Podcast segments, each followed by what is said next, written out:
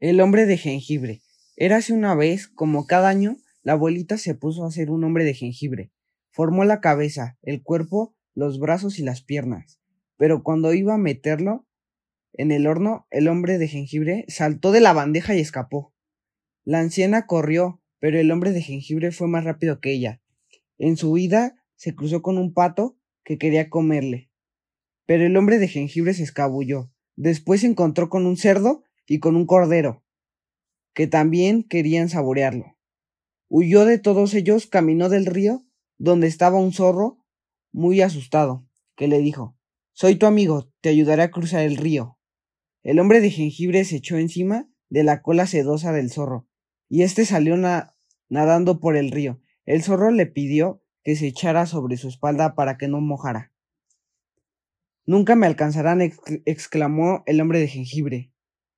Y en este momento el animal echó atrás la cabeza, tiró al hombre de jengibre en el aire y lo dejó caer en la boca.